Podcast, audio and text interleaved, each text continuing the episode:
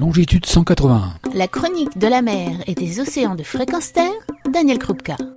Bonjour, au lendemain du congrès international de l'UICN, on pourrait se féliciter de la position du président Emmanuel Macron qui, dès l'ouverture du congrès, n'a pas ménagé la liste des promesses faites pour sauver la biodiversité des océans et la Méditerranée en particulier. Point majeur et prioritaire de protection de l'océan mondial pour l'ensemble des organisations scientifiques et environnementales, les aires marines protégées ont été généreusement évoquées par Emmanuel Macron puisque trois chiffres donnent un nouveau cap ambitieux.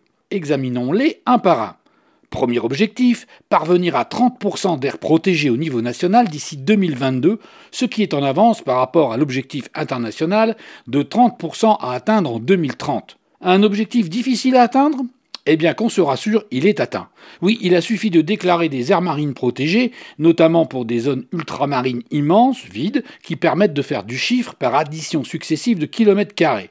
C'est ainsi qu'entre 2014 et 2016, l'ajout du parc naturel de la mer de Corail, du bassin d'Arcachon et de la mer des Pertuis a permis un bond de 4 à 16% Et en fait, en 2020, on est déjà au-dessus des 30% avec la création de la réserve naturelle des Glorieuses dans les terres australes et antarctiques françaises.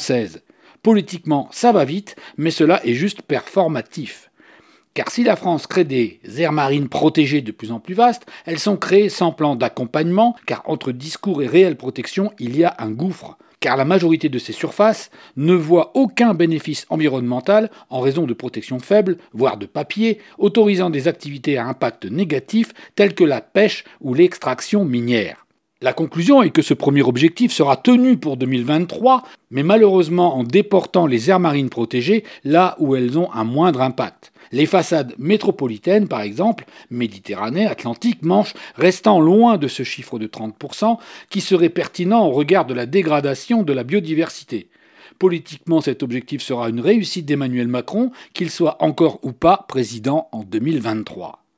Deuxième objectif donné par Emmanuel Macron pour les aires marines protégées, atteindre 10% de zones de protection forte dans les mers françaises d'ici 2030. Remarque immédiate, cet objectif et au-dessous de ce même objectif de 10%, mais à atteindre en 2022, contenu dans l'actuelle stratégie nationale sur les aires protégées. Le document précisant néanmoins qu'elles seront effectivement gérées en 2030. La sémantique compte. Bref, on est sur un statu quo et il n'y a donc aucune nouvelle avancée ou risque pris, voire une précaution en cas de retard en 2022.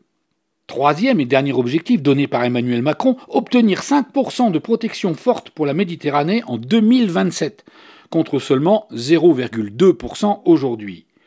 Permettez-moi ici d'interroger cette différence de chiffres avec une augmentation de 25 fois la surface actuelle en moins de 6 ans. Au regard de tous ces chiffres, y a-t-il baleine sous cailloux? Sont-ils réalistes, réalisables? Ou des promesses pour être le champion de la Terre et des océans? Une petite analyse s'impose. Ces zones de protection forte sont, à la différence d'autres parties ou d'autres aires marines protégées, exemptes de tout prélèvement, pêche professionnelle ou de loisirs et extractions diverses, ce qui est bien le moins quand on souhaite préserver l'intégralité écologique du milieu. Mais revenons aux chiffres. La Méditerranée, avec 5% de zones en protection forte, permettez-moi de douter, en raison de l'expérience personnelle vécue en juillet 2021 lors des consultations publiques dites Mer Littorale 2030 et qui permettait aux citoyens lambda de s'enquérir des documents stratégiques, plans et objectifs pour chaque façade maritime dans le cadre de la stratégie nationale pour la mer et le littoral mis en œuvre par le ministère de la mer. Dans ces documents, on apprend que 35 zones de protection fortes ont été recensées en Méditerranée, couvrant 246 km, soit environ 1% des eaux sous souveraineté. Dans ces mêmes documents, neuf zones de protection fortes potentielles ont été identifiées. Ces neuf zones de protection fortes potentielles représentent une surface de 395 km. Sous couvert d'une acceptation et d'une réalité de ces neuf zones, cela porterait des zones de protection fortes à 641 km à l'horizon 2026, soit 2% de couverture des eaux sous souveraineté on est loin des 5% de 2027.